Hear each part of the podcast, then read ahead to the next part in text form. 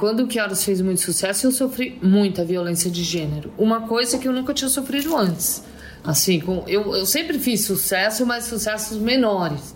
E nunca tinha vivido isso. No Horas eu realmente sofri muita violência.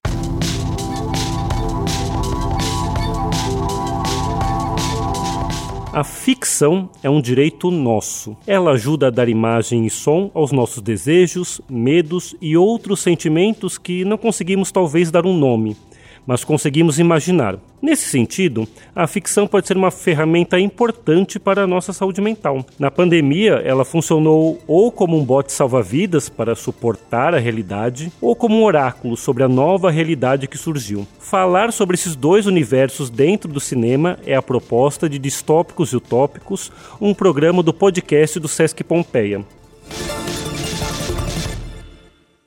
Olá, eu sou Rafael Miranda, técnico de programação do Sesc Pompeia, e essa é a segunda temporada do programa. Na primeira temporada, conversamos com críticos e admiradores dessas narrativas do cinema. Agora, a gente vai bater um papo com quem cria ficções, os cineastas e roteiristas. Começando com uma que assume essas duas funções de um modo muito bacana, que é a Ana Muilaert. Ana, bem-vinda ao nosso podcast. Prazer estar aqui. Maravilha. A Ana nasceu em São Paulo, é diretora e roteirista de cinema e televisão. Nas últimas três décadas, trabalhou na criação e roteiros de séries para televisão como Mundo da Lua, Castelo Ratimbum, Um Menino Muito Maluquinho, Filhos do Carnaval, As Canalhas, entre outros. No cinema, colaborou nos roteiros de vários longas, entre eles O Ano que Meus Pais Saíram de Férias, do Cal e Praia do Futuro, do Carinhainus. Dirigiu vários curtas, entre eles o premiado e maravilhoso A Origem dos Bebês, segundo Kiki Cavalcante, e cinco longas-metragens, entre eles Turval Discos e Que Horas Ela Volta, vencedor do Panorama Audience Award na Berlinale e Sundance Jury Special Prize 2015, lançado em mais de 30 países. Em 2021, lança o documentário Alvorada. Atualmente trabalha na pré-produção do seu novo longa, O Clube das Mulheres de Negócios é membro da Academia de Artes e Ciências de Hollywood, é mãe de José e Joaquim. Ana, eu queria começar a, a, nossa conversa. Você ser membro da Academia de Artes e Ciências de Hollywood, assim, para quem está ouvindo, você faz parte da Academia do Oscar. É isso, né? Sim. Acredito que você faz parte da. da você é um dos, uma das votantes. Sim. Mas além das votações, o que mais acontece assim nessa na Academia do Oscar, assim, por pura curiosidade? Olha, basicamente assim, a gente recebe todos os filmes do ano Antes era físico, DVD, e agora é tudo online. Então agora tem esse screening room, então você tem acesso, assim, é um privilégio. O ano inteiro você tem acesso a tudo que acontece.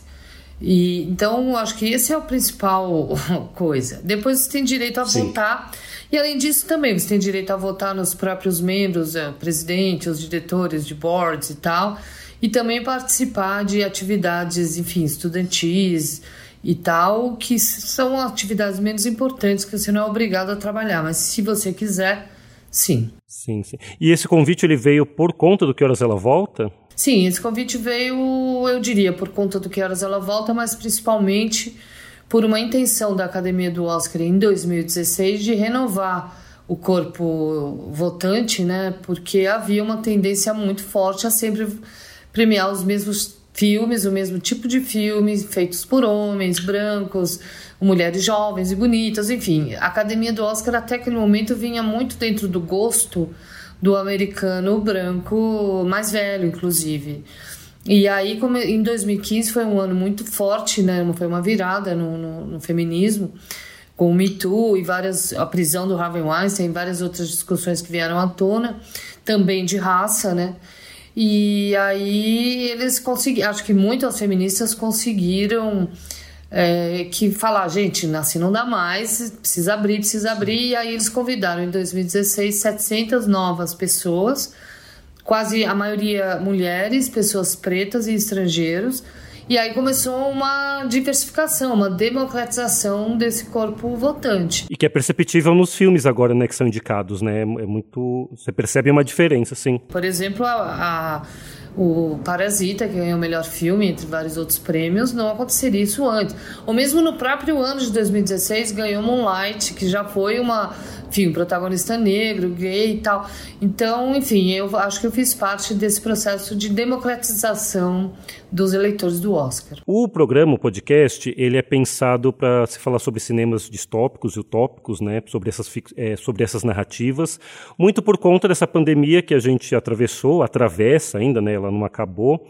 E aí eu geralmente pergunto, né, para os convidados como que você, é, eles passaram, né, como você passou a pandemia, né, o que, que aconteceu com você nesse nesse um ano e quase oito meses, nove meses? Olha, eu passei a pandemia assim, sinceramente, eu estava precisando muito de uma pausa. Eu estava tentando dar essa pausa, eu diria desde o final do lançamento do Mãe Só Uma, que foi em 2016. Então eu já estava 2017, 18 e 19 trabalhando quase sem combustível.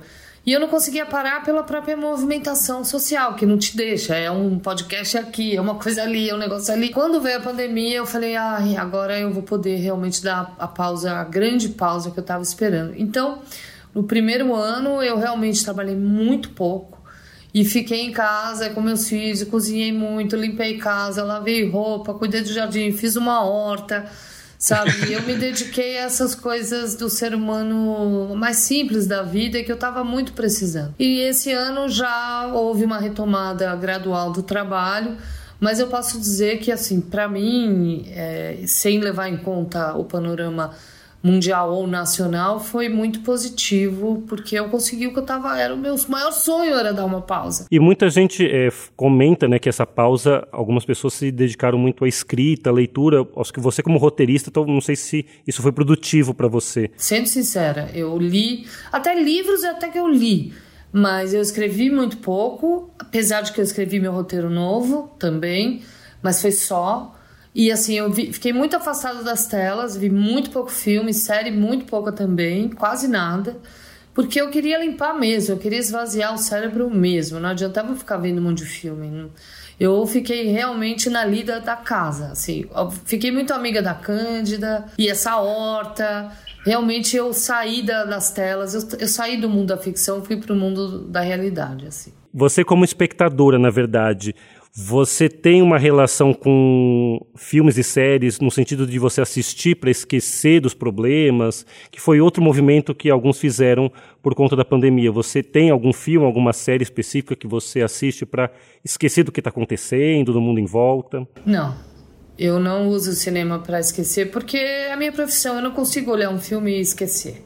Eu, para mim, um, sempre que eu vejo um filme ou uma série, o meu senso crítico tá ligado. Então eu não tenho essa de ver série para esquecer, não. E, e, ficções distópicas, essas ficções apocalípticas que agora, né, durante a pandemia, a gente assiste já com outro olhar, ou, ou já começa a fazer associações com o mundo que a gente está vivendo. Você tem algum, você gosta desse tipo de filme? Você tem algum filme é, nesse sentido favorito? Eu não assisto muito, mas tem assim, por exemplo, aquele primeiro episódio da série que agora esqueci o nome, Black Mirror. Eu acho uma obra-prima, por exemplo. E essa série eu acho muito boa. E eu gosto de alguma coisa ou outra, mas não é um gênero assim que eu procure. Olha, eu sinto sincera, eu não tenho um gênero assim que eu vou atrás. Eu, quando muita gente fala da mesma coisa, eu vou ver. E assim, mas tem que ser muita gente mesmo. Eu, hoje em dia eu tenho muito cuidado com o que eu boto para dentro, sabe? Coisas que não são maravilhosas, incríveis, eu não vejo. Agora, Sim. se alguém falar, tem um filme incrível, Parasita. Eu saio correndo e vou na primeira sessão do, do, do, filme. Por exemplo, O Som ao Redor, que é o filme do Kleber, que todo mundo falava. Eu fui às 14 horas no Cine Botafogo, entendeu? Mas é, eu não sou. Eu não, como falei, eu não uso o cinema para uma diversão qualquer, não. Para mim, cinema é muito sério. E série também. Recentemente, todo mundo estava falando dessa White Lotus. Aí você ouve aqui, eu ouve aqui. Aí eu fui ver. Aí amei assistir rapidamente e tal. Mas eu não, não, não, não eu não, não tenho um gênero nem nada que me, que me puxe assim. Você até comenta né, que você não tem um gênero favorito. Eu lembrei de uma entrevista sua, agora não lembro de onde, mas que perguntaram, né? Ah, qual é o filme que você mais assistiu? Eu sei lá o que eu estava esperando, mas você, aí você falou Rock e o Lutador. Eu acho que era o último filme que eu esperasse que você falasse. É, imagina que seja uma entrevista antiga, né? Rock o Lutador foi um filme que eu amei na, na puberdade. Realmente, eu vi várias vezes no, no, em sala, né? E de fato Sim. gostei. Mas hoje eu já eu imaginei até que você ia falar hoje, o filme que eu sempre falo é o Laranja Mecânica, que é um filme distópico. Mas, na verdade, o foco é a gente falar sobre os seus filmes, né, sobre os seus trabalhos. A gente vai começar agora com Que Horas Ela Volta. A gente vai ouvir a sinopse. Filme foi um grande sucesso nacional no ano que ele foi lançado, 2015. É sobre uma empregada doméstica, a Val, interpretada pela Regina Casé. Ela mora no trabalho, é uma casa de família no, no Morumbi. Aí a Val recebe a visita da filha dela, a Jéssica, que vai morar uns dias com ela porque veio para São Paulo para prestar vestibular. Só que a convivência entre a Jéssica e os patrões da Val fica complicada, colocando a Val numa situação ali bem delicada. Essa foi Mônica Ramos, técnica de programação aqui da unidade. É, Ana, eu vi entrevistas suas na época do lançamento do filme que você levou 20 anos para finalizar esse roteiro e que a primeira ideia surgiu quando você virou mãe. Você pode contar um pouquinho sobre esse processo da criação desse roteiro? Então, eu comecei a escrever O Que Horas em 1996, também foi o ano que eu filmei o Origem dos Bebês, segundo Kiki Cavalcante. E eu é, decidi fazer um longa porque estava começando a retomada, tá? a Carla Camurati fazendo filme, daí eu decidi. E aí eu aluguei um escritório, tinha esse bebê, e eu ia, sei lá, duas horas por dia nesse escritório, enfim, esquentar os motores e descobrir que tipo de coisa eu queria fazer, que tipo de cineasta eu seria, que tipo de história eu ia querer contar. Como eu não sabia, eu decidi fazer um monte de contos e eu escolhi esse tema mulher. E aí fiz durante um ano uma série de contos, alguns deles foram publicados no ano passado, chamado Quando o Sangue Sobe a Cabeça. E depois de fazer os contos, eu acabei fazendo um romance chamado Porta da Cozinha, que também estão querendo publicar, quem sabe eu publique, que era a história de uma empregada é, que ela era dormia na casa dos patrões de segunda a sexta, numa casa rica, e no fim de semana ela ia para ela era empregada doméstica, cozinheira, e no fim de semana ela ia para a comunidade e lá ela era uma grande autoridade, ela era uma vidente, ela tinha poderes.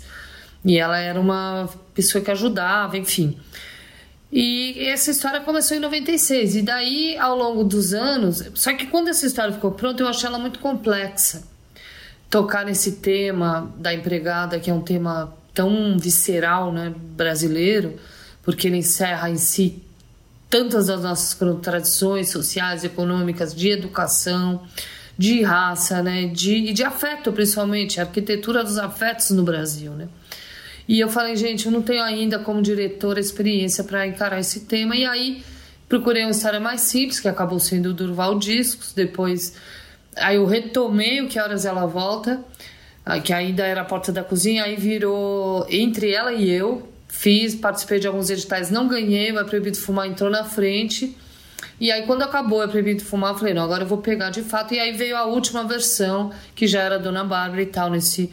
Já, já era mais ou menos essa história que acabou sendo filmada. Então, não é que eu fiquei 19 anos em cima de um roteiro, mas foi o tempo que durou até chegar na história, enfim, entre os acasos, editais ganhos e perdidos, na história que eu entendi como pronta e madura para mexer num tema tão importante. Teve nessa escrita né, desse roteiro né, que você parou, continuou, para continuou, teve uma ordem do, do, surgimento desses personagens. Eu acredito que a Val, né, que talvez não se chamasse assim, mas foi a primeira depois a, a, a patroa, você, você, percebeu uma ordem desses personagens aparecendo na escrita? Na verdade, assim, é, depois do É Proibido Fumar, eu contratei a Maíra Boller, que é uma diretora também, para fazer uma pesquisa. E a gente conversou com várias pessoas. Eu meio abandonei quase tudo que eu já tinha feito e, e a gente acabou. É, eu acabei me inspirando na história da Edna que tinha ficado na Bahia. A mãe dela veio para São Paulo quando ela tinha três anos, porque tinha um pai abusivo que batia. E ela ficou lá esses 16, até 16 anos, até que o pai começou a bater nela. E aí ela decidiu vir para São Paulo. E quando ela chega aqui, enfim, daí a história não era a mesma, porque aí a, filha, a mãe tinha casado, tinha três filhos e tal. Toda a dificuldade dela na, na reintrodução na vida com a mãe. Eu baseei daí nessa história. Então aí já veio meio automático, sabe? A Jéssica e a Val já estavam juntas, assim, porque era uma história só. E os patrões também estavam naturalmente embutidos, porque ela era empresa, empregada doméstica. Aí veio, enfim, a patroa, o patrão, eu, eu fiquei na dúvida se teria mais filhos. acabei escolhendo que teria um só, que seria o. Eu diria que tudo nasceu meio simultaneamente. É, na verdade, minha pergunta, eu, eu, eu, deduzi algo que foi o seguinte, né? Porque para mim o filme ele vira uma coisa é, diferente depois que a, a Jéssica surge, porque parece, né, que é um filme, né? Eu, eu tive essa impressão que é um filme é, antes e depois dela. Inclusive uma questão que eu queria ver com você se é, se é proposital, enfim, inclusive os quadros, os enquadramentos do filme parece que ficam diferentes, né? Antes da Jéssica chegar, parece que a gente fica espiando os personagens. Então, na cozinha tem algumas coisas na frente, né? Tem aquele é, enquadramento clássico, né? Que da cozinha para a sala. E parece que quando a Jéssica surge, é, esses enquadramentos começam a ficar um pouco mais abertos. Enfim, não sei se é, se tem a ver essa leitura. Se isso de fato aconteceu, não foi proposital. Mas assim, essa esse enquadramento da cozinha ele mantém até o final do filme, por exemplo, ele não muda. É, agora, o que acontece é que a Jéssica traz movimento, né? É, assim, ela puxa, por exemplo, a Val que está sempre nas beiradas de quadro e na cozinha, ela nunca é convidada à sala. E quando a Jéssica chega, a Jéssica entra na sala e aí ela entra também. Sim. Então, novas ações, novos espaços começam a ser é, ocupados, né, com a própria a presença da, da, personagem. Ainda nesse primeiro momento do filme, né, antes da, da Jéssica surgir, uma coisa que é muito forte para mim é, uma, eu chamo um pouco dessa normalização do absurdo que é a nossa herança é, colonial, né? Você, é, também já vi entrevistas você falando que o filme também fala sobre essa herança.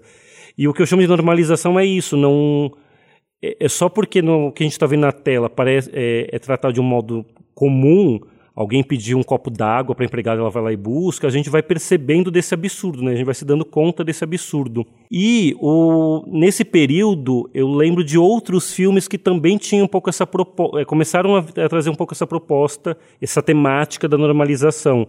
O som ao redor, o Trabalhar Cansa, do, do, do Marcos da Juliana. Você, o que, que você atribui essa, a começar a surgir nesse período filmes nacionais que trouxeram essa temática, essa, essa, essa ambientação? Eu acho que a transformação no tecido social e político que, que os governos PT trouxeram.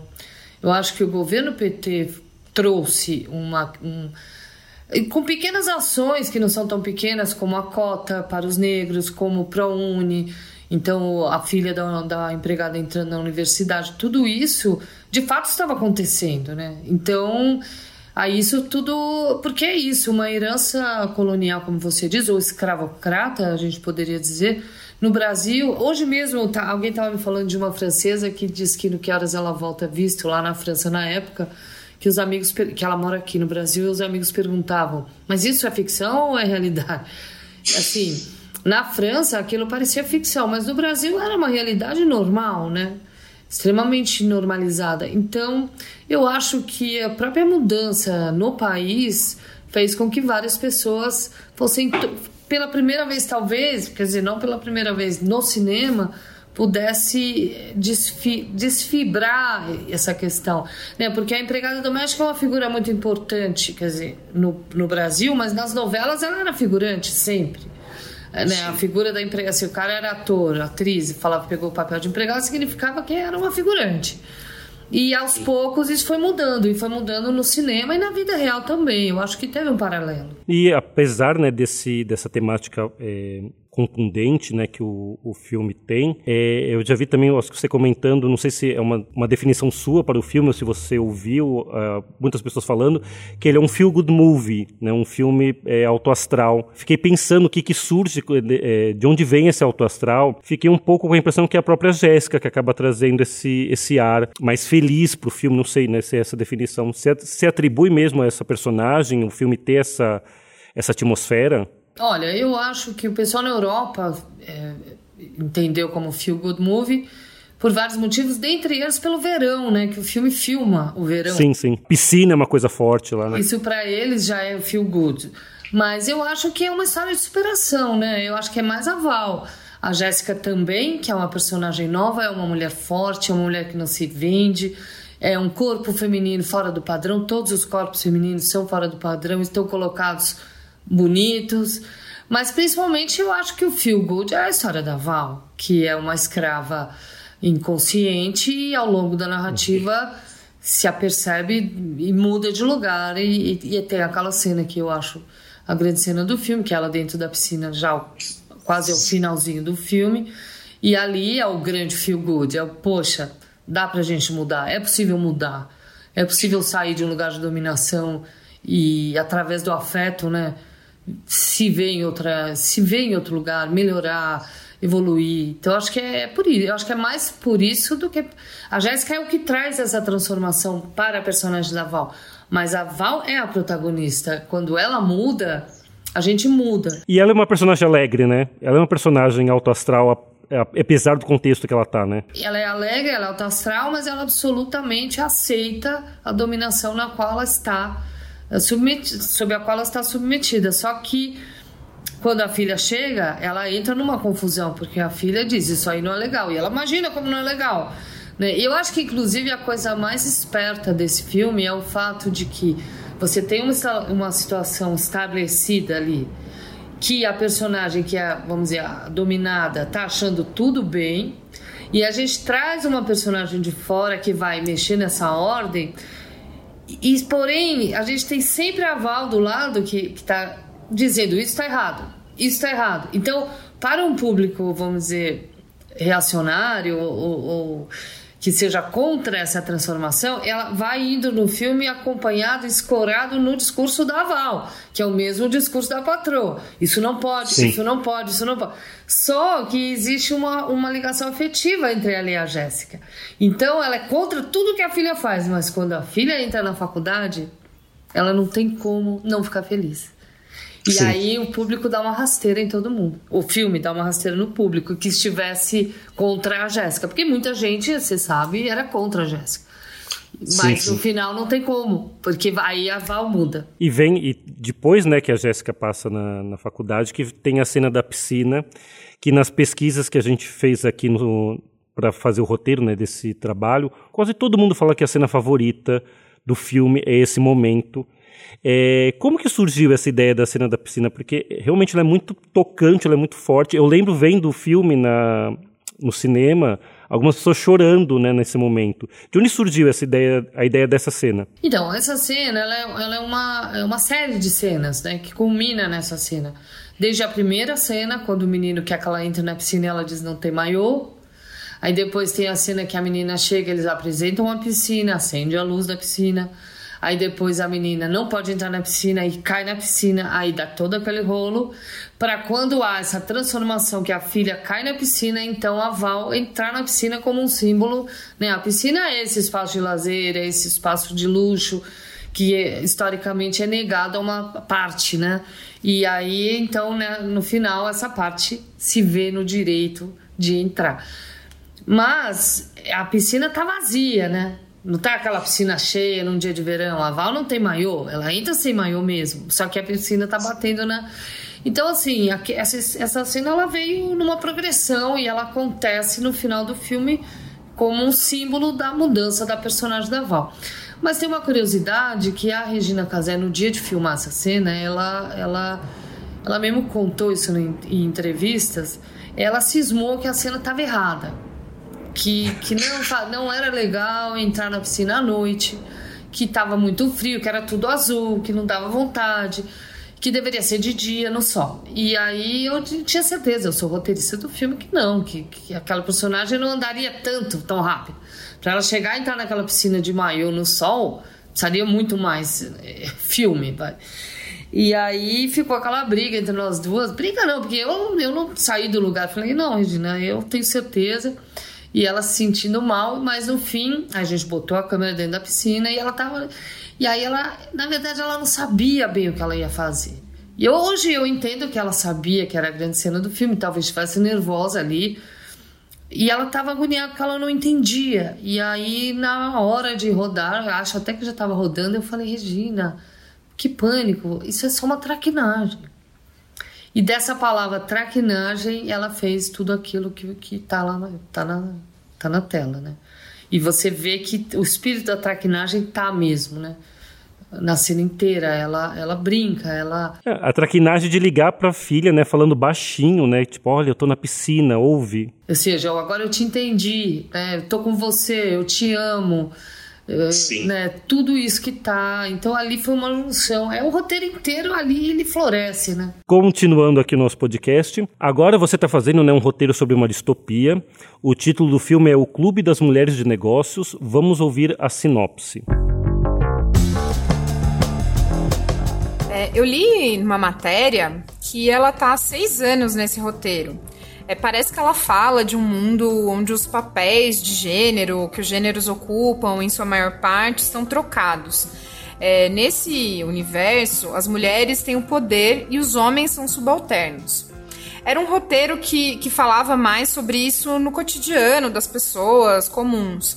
Só que quando chegou a pandemia, ela começou a mudar o foco para transformar o filme numa distopia. O roteiro do Que Horas demorou 20 anos, esse está em 6. Você já falou, né, que o roteiro do Que Horas não foi proposital, né, demorar esses 20 anos, mas eu queria saber, você costuma ter esse tempo de execução dos seus roteiros? Eles, eles levam mais tempo mesmo para serem feitos? Sim, viu? Eu, às vezes eu acho que não, que vai ser menos, mas na verdade nunca é. Você vê, do, do Durval para É Proibido Fumar acabou sendo 7 anos também do É Proibido Fumar para o Que Horas foi, acho que foi um pouco menos, é, foi também sete ou seis, e agora já está em seis e a gente deve filmar no que vem, então vai acabar dando sete. É, demora, porque entre captação, elenco, dinheiro, aí você revê, aí você dá um salto. Eu sou muito aberta a refazer, a dar salto, sabe? Tá ali um negócio. Enquanto não chega num brilho nos olhos, eu tô sempre querendo mexer, eu tô sempre querendo mudar. E esse roteiro passou por um salto muito grande. Ele, de fato, essa sua sinopse está correta. Ele era uma, um filme mais, enfim, uma comédia de costumes, de, enfim, versão de gênero, sim, de papel. Mas eram cenas cotidianas, era a vida da mulher cotidiana num corpo de homem. O que era legal e causava estranhamento, mas agora não, ele é muito maior. Ele não está só falando de gênero, ele está falando mas de brasilidade, de patriarcado brasileiro e todas as suas implicações, desde o machismo, mas também o racismo, também questão de classe e também questão ambiental. Ele é um filme bem forte. E ele se passa inteiro em um dia. Não, e tem uma coisa que, quando você fala desses cotidianos, né, os seus filmes, eles possuem esse retrato de um cotidiano de São Paulo, né, de, de personagens é, paulistas, de pessoas comuns. E você agora começa a escrever uma distopia, né? Eu fico me perguntando aí, pergunta a você, foi mesmo a pandemia o motivo dessa mudança? Assim foi, sem dúvida foi, é, porque eu acho que nós estamos vivendo uma distopia política, social, econômica, né? Então, sem dúvida, a, a, a pandemia e a situação política, eu acho que já é distópico. Então, quase que eu senti que ou era distopia ou era abaixo do real, assim, sabe? Aí, mas também o filme tem algumas características que voltam ao Durval Discos. Engraçado. Uhum. Então tem algo aí também que já tá em mim, que talvez eu não soubesse. Mas esse, mais que tudo, ele é um filme de ação, ele é, ele é o meu filme, eu diria, mais cinematográfico até hoje e mais complexo também. É, ia, uma das perguntas é se é, você acha que é uma coisa diferente do que você já fez até agora, assim, se ele é um uma mudança assim na, na sua filmografia? Ele tem elementos de vários filmes, mas ele é assim uma mudança, ele é um salto, por exemplo, em termos de elenco, ele é um elenco muito maior, ele, são nove mulheres de negócios e são dois protagonistas. É, e, e, nem estou contando tudo, porque ainda tem uma grande protagonista que eu nem vou falar. É, e enfim, também ele se passa todo em um dia, então ele tem várias características Vão ser cenas maiores, vai ter efeito especial. É uma coisa que eu nunca fiz. Eu senti assim, o Que Horas Ela Volta, ele foi uma coroação da minha carreira, vai. Né, eu tô fazendo cinema há 30 anos e o Que Horas foi um grande sucesso, um filme que marcou não só em termos de cinema, mas em termos de discussão, de representatividade, de identificação das pessoas com o filme. E aí eu falei, bem, para onde eu vou agora? E eu dei um salto. Eu não estou indo mais, pro, mais do mesmo de jeito nenhum. Tanto eu estou me sentindo uma principiante, assim, começando de novo, estudando, assim como se fosse a primeira vez, porque de fato é. Ainda nas pesquisas de entrevistas que você deu, né, durante o, o lançamento do Que Horas Ela Volta, você, dá, você dava vários relatos do machismo que você acabou encontrando no mundo dos negócios do cinema internacional. Tem um, um relato que você dá de um produtor que ele está falando do seu filme, você está na, na, conversa, mas ele está falando com outra pessoa, né, um homem, e não para você. E o seu próximo trabalho vai chamar o Clube das Mulheres de Negócio. Tem um pouco dessa experiência que você acabou vivendo né, nessa, no lançamento do Que Horas que você traz para esse novo roteiro? Com certeza, essa é a motivação. É, quando o Que Horas fez muito sucesso, eu sofri muita violência de gênero. Uma coisa que eu nunca tinha sofrido antes. Assim, com, eu, eu sempre fiz sucesso, mas sucessos menores. E nunca tinha vivido isso. No Que Horas eu realmente sofri muita violência. E foi muito chocante, porque no mundo dos homens, quando um homem faz sucesso, ele é querido, festejado, bem-vindo. E eu vivi essa situação de ter feito um sucesso muito acima do normal para mulheres na área. E em vez de ser bem-vinda e tal, eu fui sim bem-vinda e, e, festejada pelo público e pela crítica. Mas em muitas áreas da minha vida eu realmente sofri muita violência. Isso foi muito chocante. Você fala, meu Deus, por quê, né? E aí esse filme é totalmente motivado por essa, por, enfim, por falar disso, né? Porque não é, não é justo. E tem uma coisa engraçada para mim, muito uma leitura do que eu imagino do que é o filme, né? Porque quando você fala que tem esse essa inversão de poderes entre homens e mulheres, eu não consigo ligar imediatamente a uma distopia né? Óbvio, até um, um, um, novo mundo, até mais talvez mais interessante que esse. Mas você chama ele assim. Eu não sei se tem algo. Se você pode falar por quê, se tem alguma coisa no roteiro que. Roteiro, roteiro. Mas assim. Ele poderia ser dito chamado de distopia ou não, porque na verdade a inversão de corpos no filme é só para a gente ver melhor o que se passa. No filme, as mulheres são os homens e os homens são as mulheres. Não é um mundo futuro em que as mulheres tomaram poder, porque se fosse esse o filme, seria outra história. Que eu acredito Sim. que a mulher tem uma relação mais responsável com o poder do que o homem. Isso foi provado aí nas lideranças durante a pandemia, né? Sim. Então o filme não é um futuro onde as mulheres tomaram poder, não. O, o, o filme é agora ou daqui um pouco no futuro, uhum. mas são os homens no poder, só que os corpos estão trocados, para a gente ver melhor. Porque a violência do patriarcado, é assim como a nossa herança escravagista, ela é tão normalizada que a gente não vê. Então, peraí, desculpa, é, são os homens no poder, só que o corpo é, é uma atriz que faz esse. Os corpos, assim, o, o poder no filme são mulheres. E os, os subalternos e submetidos e humilhados são os homens. E que levam ataques sexuais, enfim, é toda a ação é invertida. Só que é para você ver, no, quando a personagem é mulher, se torna chocante. O que na vida real não é chocante, porque tá todo mundo acostumado. Então, é, na verdade, essa troca de papéis é, é pra gente ver melhor tanto que a gente, mulher, passa, quanto o absurdo que é o patriarcado o quão violento é. Agora, eu não vou te contar sobre a história, mas ele pode ser chamado de distopia pelo. Enfim, por várias razões, mas pode também não. Ele é um filme de ficção, entende? Sim, não fica, não precisa contar, fica na nossa imaginação para atiçar. Quando que você vai começar a gravar? Maio, junho de 2022. Com uma ideia de lançamento, pensando em, enfim, é, cinema nacional, né? Provavelmente início de 23. A gente deverá, quererá fazer o circuito dos festivais do primeiro semestre, né? Se Deus quiser, internacionais, Sim. e aí lançar. Mas estou aqui trabalhando no elenco agora já, é um elenco grande, enfim de muitas estrelas e, e também não estrelas, mas enfim, esse trabalho. Cinema é um trabalho de chinês, né? Porque é uma orquestra. Primeiro você vai num instrumento, que é o elenco, depois a locação, depois a arte, o figurino, o cabelo, a maquiagem, o ensaio, o tom, depois o, a filmagem, depois a montagem, depois a música. Então, assim, Agora eu estou na parte do elenco que já é bastante trabalho, viu? A gente está chegando ao fim do programa. Ana, muito obrigado pela sua participação. Ficamos contentes de você abrir aqui essa segunda temporada do Distópicos Utópicos. Estou muito feliz também. E é um tema muito legal desse podcast. Vou passar a ser ouvinte também. Esse foi o Distópicos e Utópicos, um programa dirigido por Tiago Teodoro. A edição fica por conta do Felipe Dantas, eu sou Rafael Miranda, apresentador e roteirista. Sigam Sesc Pompeia nas redes Instagram, Facebook e em nossos canais no YouTube e no Google Podcast. Muito obrigado e até breve.